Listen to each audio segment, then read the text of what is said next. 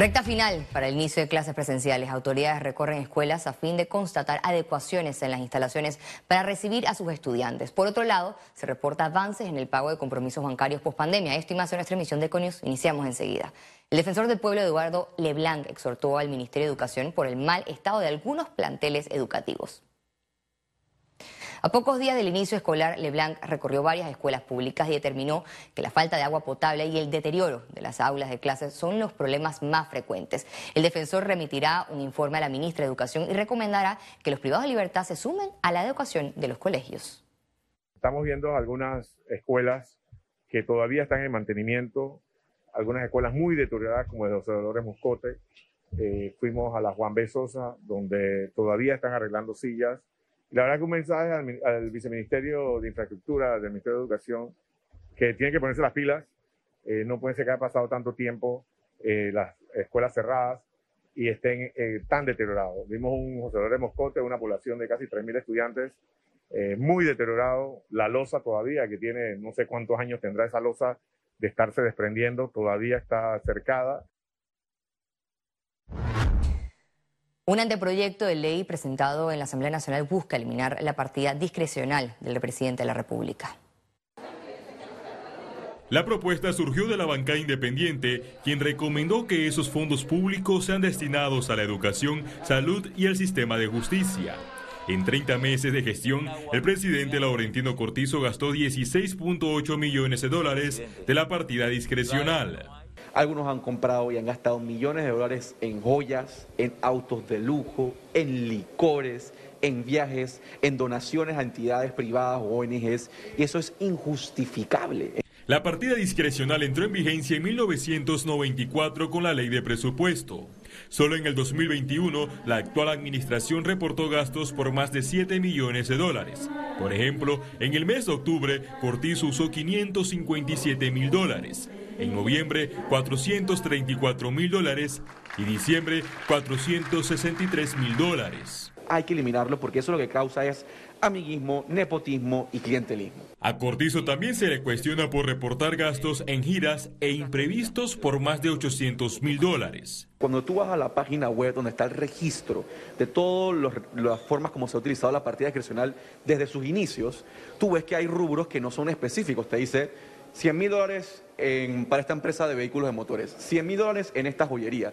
El proyecto todavía no aparece en la agenda del órgano legislativo. Ese ya es un tema que tenemos que sentarnos y discutirlo a profundidad. Sectores de la sociedad civil ven difícil que los diputados aprueben una ley de esta magnitud que elimine privilegios en el Ejecutivo. Lo pongo en tela de duda, pongo en tela de duda lo que esta Asamblea pueda hacer a beneficio de La iniciativa legislativa debe ser prohijada en la Comisión de Presupuesto, comandada por los diputados del PRD, Benicio Robinson, Raúl Pineda y Cristiano Adames.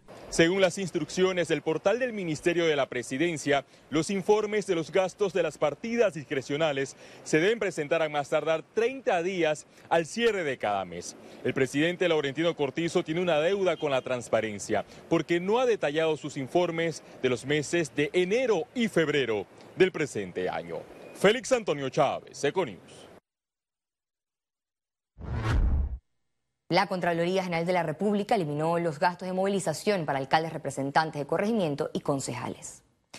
Funcionarios de la institución indicaron que es una decisión definitiva y permanente luego de un estudio administrativo, económico y funcional sobre las asignaciones que se realizaban a las autoridades locales. Se ha instruido a los responsables de fiscalización en los municipios que ya aprobaron sus presupuestos para que hagan las adecuaciones y los correspondientes traslados de partidas. La Fiscalía General Electoral presentó ante la Corte Suprema de Justicia una demanda de inconstitucionalidad contra el decreto que excluye a esta entidad de los procesos internos en los partidos políticos. El argumento de los magistrados del Tribunal Electoral es el tema de la interpretación, que es cierto, la Constitución le otorga a ellos, pero esta eh, interpretación constitucional no está eh, por encima de la ley. Y la ley es clara a través del Código Electoral en cuanto a darle traslado a la Fiscalía General en estos procesos y que no es nada nuevo, pero que con el código anterior se le daba traslado al fiscal general. Ahora con el nuevo código han surgido la figura de los fiscales administrativos y los juzgados administrativos. pero se tiene que seguir cumpliendo lo que estipula la ley. Este jueves se realizó el cierre del mes de concienciación de las enfermedades raras. El acto contó con la participación de niños y adolescentes que padecen de enfermedades poco frecuentes. La Alianza Iberoamericana de Enfermedades Raras y Voluntarios Ayudas Panamá. Además, el gobierno se comprometió a respaldar a los menores que padecen de condiciones médicas especiales. Donde el gobierno nacional se hace responsable de lo que han ellos venido luchando y peleando durante mucho tiempo en una ley que lleva más de siete años el presidente de la República asigna un fondo de su partida discrecional para iniciar con este fondo especial para todos los tratamientos, eh, diagnósticos y, todo lo que necesite el grupo de pacientes de enfermedades raras. Iniciará con 250 mil y se ajustará en el presupuesto del próximo año en el Ministerio de la Presidencia, como lo dicta la ley, Especialistas reiteran que la población no vacunada es el grupo más afectado por COVID-19. Es la pandemia de los no vacunados. Y, en Panamá tenemos estadísticas que nos muestran que casi 90% de las personas con enfermedad severa o que mueren de, de COVID son no vacunados o nada más tienen una dosis, porque realmente una no es ninguna prácticamente. El diputado independiente Edison Brosa aseguró que el proyecto de ley 162 que incentiva la movilidad eléctrica recientemente aprobado en el último debate de la Asamblea Nacional tendrá un impacto económico positivo en la sociedad. Esto establecería un reemplazo progresivo de lo que es el transporte público y las flotas del Estado para que sean eléctricas, sean reemplazadas por flotas eléctricas. Actualmente en Panamá solamente combustible en un año el gobierno destina más de 50 millones de dólares aproximadamente. Y, esto es solamente hablar de combustible, alquileres de vehículos, compra de vehículos, pues esto podría reducirse a la mitad con la adquisición de vehículos eléctricos porque uno de los aspectos económicos más importantes es que Panamá es un país que genera energía. Economía. El movimiento comercial en la zona libre de Colón se acerca a los números previos a la pandemia. La zona franca cerró en el 2021 con 18.640 millones de dólares en importaciones y reexportaciones, un incremento de 29% respecto al 2020, año impactado por la pandemia. Sin embargo, se mantiene 0.9% por debajo al 2019, año antes del COVID-19. Según la administración de la zona libre de Colón, este 2022 mantiene su tendencia en positivo. Eh, tenemos todos indicadores en positivo, es decir, eh, manejamos más mercancía entrando a la zona franca y más eh, mercancías despachadas hacia los países de la región cuando se comparan ambos años. Y que es una tendencia que también en lo que es el, inicio de este año también vemos, palpamos de que se mantiene esa evolución. La banca reporta recuperación en los pagos de sus clientes. Tras dos años de pandemia y afectación en los ingresos de la población, los bancos afirman que hay un retorno de la cultura de pago de los clientes en Panamá. Según el gerente de Caja de Ahorros, Juan Melillo, la situación actual es más manejable.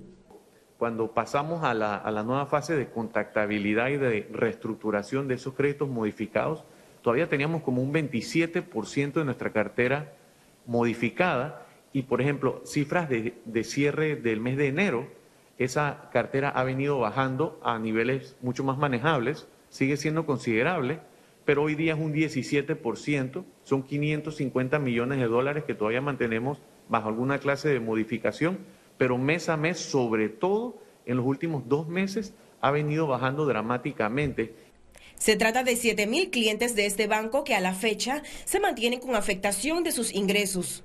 Mientras que el resto de los clientes ya empezaron a hacer sus pagos. Algunos han pagado, han regresado el 100%, otros por arriba del 50%, otros en 35%. Nosotros vemos todas esas cifras como alentadoras. Reconocen que hay un número de operaciones afectadas que no se recuperarán y se traducirán en pérdidas. Y si hemos todos los bancos pues tenido que eh, provisionar incluso hasta un poco más de la cuenta, eh, lo cual financieramente tiene un costo el día de hoy. Sin embargo, más adelante eh, tienes la posibilidad de reversar estas provisiones si en efecto esas pérdidas no se materializaron. En medio de la recuperación económica del país, Caja de Ahorros cerró el 2021 por arriba de los 5 mil millones de dólares en activos por primera vez en su historia y un crecimiento de 30% en sus utilidades. Ciara Morris, Econews. advierten de posible aumento de las tasas de interés en los próximos meses. Este aumento podría registrarse en Panamá en los próximos seis meses, luego de que el presidente de la Reserva Federal de Estados Unidos propusiera aumentar las tasas de interés en un 25%. Esto lo percibirán los clientes de bancos en sus préstamos y tarjetas de crédito. Los comercios mantienen cumplimiento con la exoneración en las ventas de útiles escolares exentos de pago de ITBMS, manifestó el administrador general de la Codeco, Jorge Quintero. Los agentes económicos este, hay un cumplimiento de la norma en casi un 97%, así que son muy pocos los agentes económicos que están incumpliendo esta norma. Debido a que nosotros, a Terón, les tengo que decir, nosotros antes de la entrada a clases también dimos unos cursos y, también nos dimos este, capacitación a los colegios, a los agentes económicos que iban a participar y también a, los agentes económicos que iban a vender estos productos, tratando de que, de que aminorara un poco el tema de las multas en este sentido. El Canal de Panamá reafirmó su política de neutralidad pese a sanciones internacionales contra Rusia.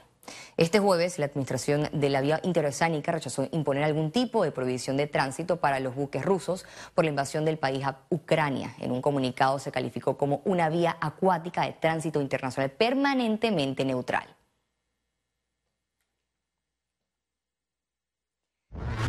El, aeropuerto de Tocumen aumentó su número de conexiones al inicio del 2022. El Departamento de Estadística del Aeropuerto de Tocumen aumentó en enero de este año sus conexiones directas a 76 destinos a través de 19 compañías comerciales hacia América, Europa, el Caribe y Asia.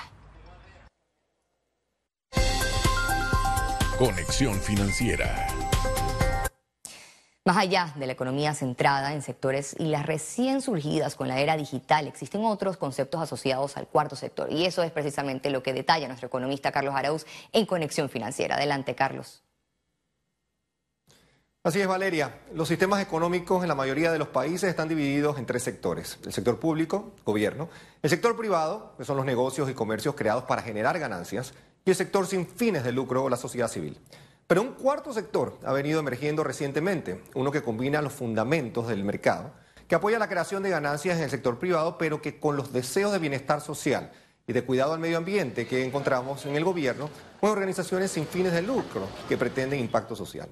Los modelos de negocios en este cuarto sector, también conocido como empresas para crear beneficios, son variados, desde empresas que persiguen el bienestar social hasta cooperativas Conceptos como corporaciones tipo B, economía circular, innovación social, finanzas para las comunidades, capitalismo consciente, inclusión corporativa ya no son cosa lejana.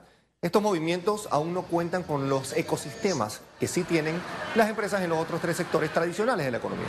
Para que estas organizaciones con intención de impactar crezcan, pues las mismas deben ser reconocidas en un marco legal y la gran mayoría de los países no cuentan con un esquema para promover este cuarto sector. Una noticia que pasó algo desapercibida fue la aprobación de la ley que en Panamá crea estas organizaciones.